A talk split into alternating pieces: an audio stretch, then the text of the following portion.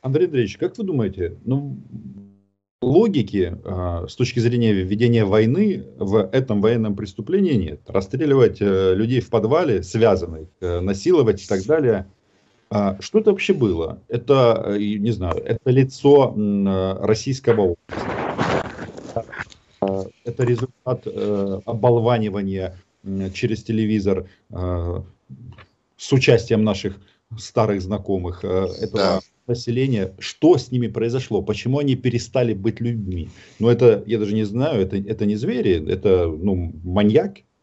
Вы знаете, это популярная точка зрения и правильная точка зрения. Конечно, это, это могут совершать только конкретные люди, совершенно растленные. Ну а что вы хотите? Они растленные 30-летней фашистской пропагандой, неудержимо льющейся с экранов всех телевизоров. Вот сейчас где-то в вип-секторе Э, Кремлевской больницы подыхает один из главных идеологов и растлителей, это Жириновский. Ко всем таким вещам он призывал еще с начала 90-х годов, и он очень много, большую роль сыграл в воспитании этого нового поколения. Но я бы обратил внимание, э, немножко следуя вашему примеру, не поддаваться эмоциям, а как бы посмотреть глазами все-таки военного аналитика. Такое массовое убийство, сколько там, 410 человек, оно не может быть результатом эксцессов э, э, пьяных и безнаказанных исполнителей садистов. Это организованная военная акция. Она преследует две цели. Ну, одна, она как бы э, на украинскую аудиторию, это террор ну, то, тоже они делали в Чечне. Это запугать население чудовищным террором, парализовать его. Но оперативно решалась более важная задача. Мы говорили с вами уже в предыдущей беседе, что первый месяц войны, а это было 25 марта этого года, это почти первый месяц, означало окончание первого этапа, поражение в битве за Киев. Провалился, окончательно провалился первоначальный план э, овладения Киевом и ликвидации правительства Зеленского. Естественно, когда в тоталитарном государстве, когда армия терпит военное поражение, естественно, начинаются очень серьезные разборки полетов. Вот они и начались. Таким началом было выступление, я тогда одним из первых привлек к нему внимание э, генерал-полковника Русского, который ни, ни много ни мало переформулировал цели военной кампании, поставленные главнокомандующим. Он так очень откровенно говорил, я сейчас попытаюсь близко к тексту, мы не собираемся брать города, да никогда мы это не планировали. Целью операции была защита Донбасса, но он уточнил, что он понимает по этой защитой. Это расширение РДО до границ Донецкой и Луганской области, областей Украинской ССР. И вот, собственно, наши войска на территории, собственно, Украины оказались, э, ну, как бы, чтобы обеспечить безопасность этой операции. А теперь они туда будут выведены в ближайшее время и так далее. Ну, в общем, это такая миролюбивая, в кавычках, заявка. Ну, нужно а, отдавать отчет эти люди. Потом это, эта точка зрения очень активно поддерживалась и даже развивалась еще более ответственным человеком. Это генерал-полковник Фомин, такой незаметный участник переговоров. Он-то основной стержень. Министр обороны, вообще-то. Замминистра обороны. Начальник, он начальник э, отделом военного сотрудничества. Я когда сотрудничал с этими людьми в 90-х, начале нулевых годов, и, и мне всегда бросалось в глаза очень высокий уровень работников именно, именно этого отдела. Вот его тогда долгое время возглавлял, безусловно, знакомый вам генерал, генерал Бужинский, да. Он тоже такой миролюбец. Он перед войной каждый день говорил, призывал, давайте душить их экономически. Это, это, это единственный язык, которым он мог высказываться против вот этой масштабной операции вторжения в Украину, против которых выступало много ну, военных из Генштаба. То есть э, публичные статьи отставников э, того же Ивашова, Ходоренко, другого вашего знакомого, они не случайны. Они же инициированы были э, действующими генералом Генштаба, которые при всей своей империалистической направленности, они, ну, кроме того, что они немножечко русские фашисты, они, кроме того, еще в отличие от э, вот, э, самого Путина и болтунов на телевидении, они еще являлись военными специалистами и понимали э, все последствия такой операции. Так вот, это первый такой очень серьезный раскол между главнокомандующим и генералитетом. Верхушка генералитета явно призывала гораздо более скромным целям военной операции. Эта борьба, она принимает очень резкие формы. Вот если следить ток-шоу, что я иногда делаю для пополнения информации о том, что творится в бункере и в окрестностях бункера кремлевских, там очень жестко идет дискуссия между двумя группами, бешеными и вот этими э, людьми, которые хотят который предлагает Путину, давайте обозначим вот мнимую победу и продадим ее э, вашему глубинному народу. И на этом успокоимся. Мы, а, спасли от геноцида населения Донбасса, б, разрушили в значительной степени инфраструктуру украинской армии, с, вот добились, что Зеленский теперь не хочет ни в какое НАТО. Он действительно не хочет, и весь украинский народ действительно не хочет ни в какое НАТО, не потому что Москва это требует, потому что убедились, что НАТО это беспомощная, ничтожная организация. Э, достаточно было посмотреть на пресс-конференцию Столтенберга, который носился, заламывая руки и 10 минут повторял одно и то же. Главная задача моего великого военно-политического, самого могущественного блока в мире – ни в коем случае не допустить эскалации конфликта. Ни в коем случае не втянуться э, в военное столкновение с Россией и избежать Третьей мировой войны. Вот. Вот такие две линии. Андрей Андреевич, ну вот вы сказали, что вот этот вот террор и геноцид населения это а, акт запугивания, сломить волю к сопротивлению и так далее, и так далее. Но вот эффект от этого, он абсолютно обратный. Абсолютно обратный. Люди просто хотят мести, причем кровавой. Чтобы Я все... понимаю прекрасно, да. Ну, они считают, что это сработало в Чечне. Э, все их зверства в Чечне в конце концов привели к тому, что Кадыров э, принял знаки покорности, и вот он теперь еще даже помогает им в своих имперских э, авантюрах. Но не это было главное, я подхожу к основной мысли.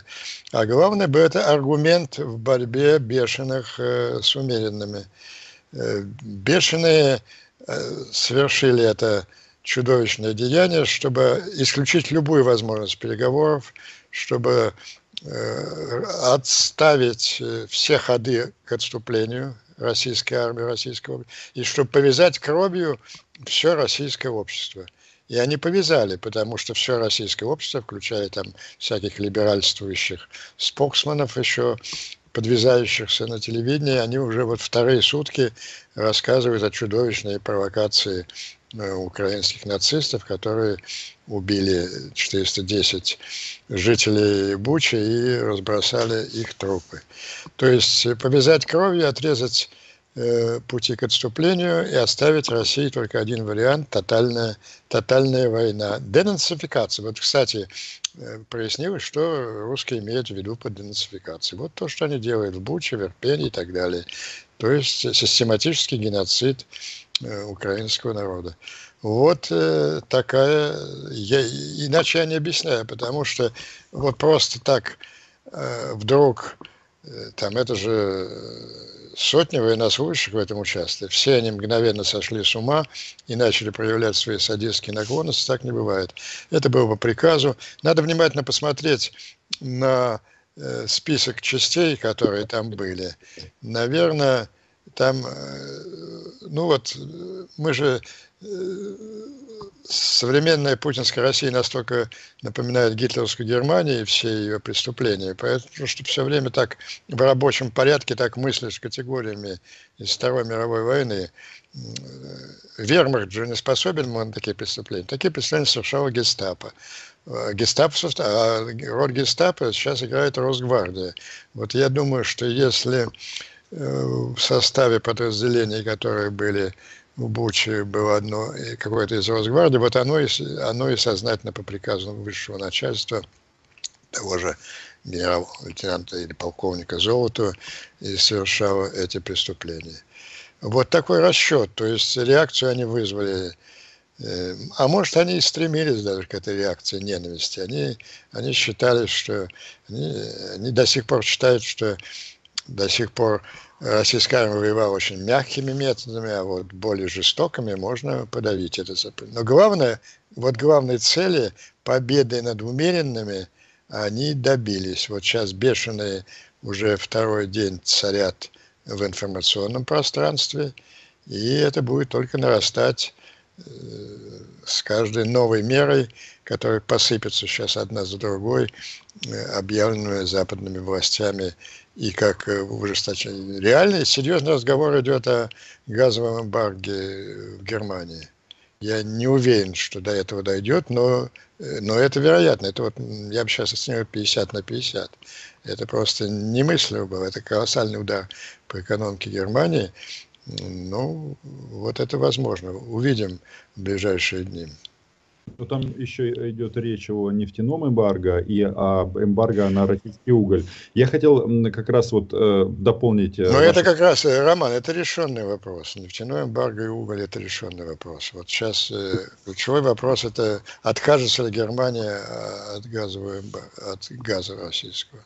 Я вот хотел э, ваш ответ дополнить. Значит, по информации, которая обнародована украинскими властями, там э, воинских частей из раз, разных регионов России было много, но была э, были, был 63-й отдельный полк особого назначения Росгвардии. Вот это гестапо и есть. Я, видите, я их определил, как когда-то астрономом определил Плутон на кончике пера. Да. Вот я на кончике пера гестаповцев сразу определил. Да. Андрей Андреевич, ну вот э, насчет э, умеренных э, и бешеных. Так вот, э, я правильно понимаю, что опция захватить только Донбасс, она уже отпадает. И сейчас, потому что если вопрос стоит так, тогда этим ребятам нужно собирать свои манатки, пока их не, не перестреляли и не уничтожили, и уходить с Херсона, с Новой Каховки и валить обратно э, в оккупированный Крым. Э, и, кстати, насчет маленькую ремарочку добавлю. Э, Ходоренок, о котором вы сегодня вспоминали, он говорит, что как же это так? Э, сначала оружие поступает Украине, оно используется Украиной, гибнут э, российские мальчики, а, а потом мы об этом узнаем. А, это вот в плане того, что много изменилось. Ну, я никак не могу решить, с Ходоренком уже много лет. Он законченный идиот или гениаль, гениальный тролль. Вот э, каждое его высказывание можно, э, можно трактовать именно таким образом. Вот он недавно говорил тоже интересную сентенцию военного эксперта. Вы знаете, вот в Украине нам потенциально нам может простоять миллионная армия. Это резерв допускает. Миллионная армия, вооруженная современ... самым современным западным оружием. Ну, кстати, этот его прогноз сейчас постепенно ре... реализуется. Ну и какой вывод он из этого сделает? Но мы все равно должны пойти до конца. Иного пути у нас нет.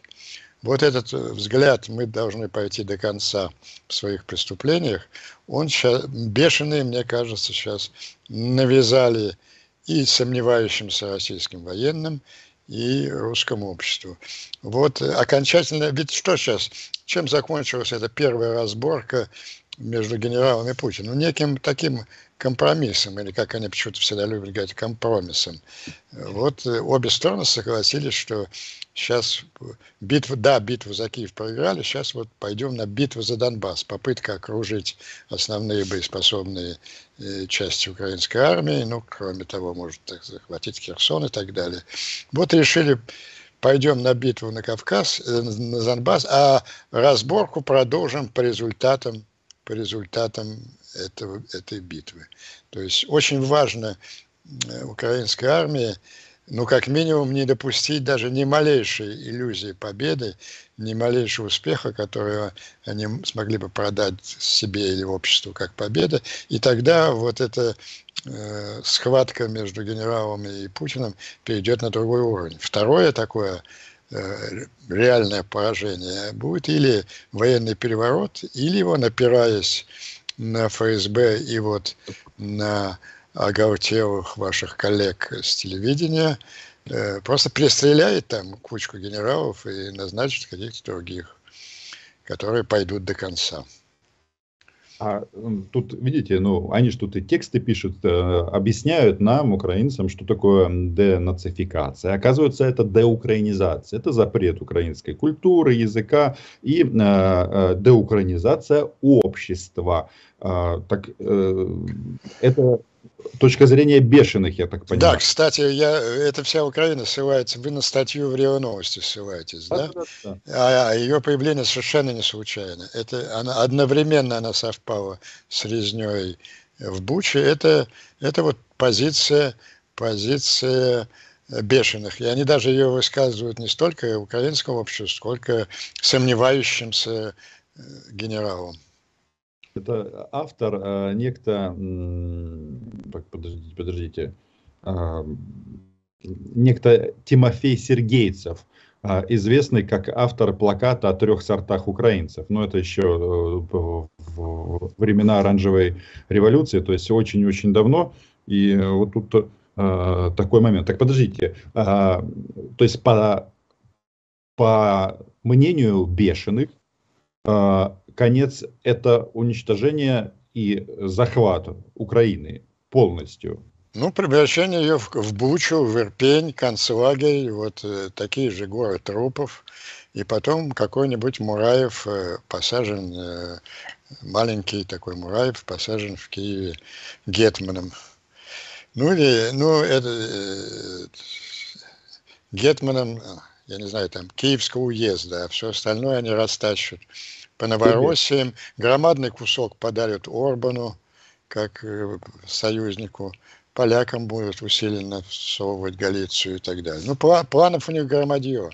Они с громадным энтузиазмом обсуждают планы. Все это пригодится на, на процессе Мариупольском. Еще раз повторяю свое предложение, настойчивое, что этот процесс над главными военными преступниками российскими должен проходить в здании театра в Мариуполе, восстановленного лучшими итальянскими архитекторами, как они сами вызвались, как раз вот к началу этого процесса. Андрей Андреевич, если так будет продолжаться, этот трибунал, он будет э, гастролировать, извините за это слово, по Украине, потому что тут столько беды.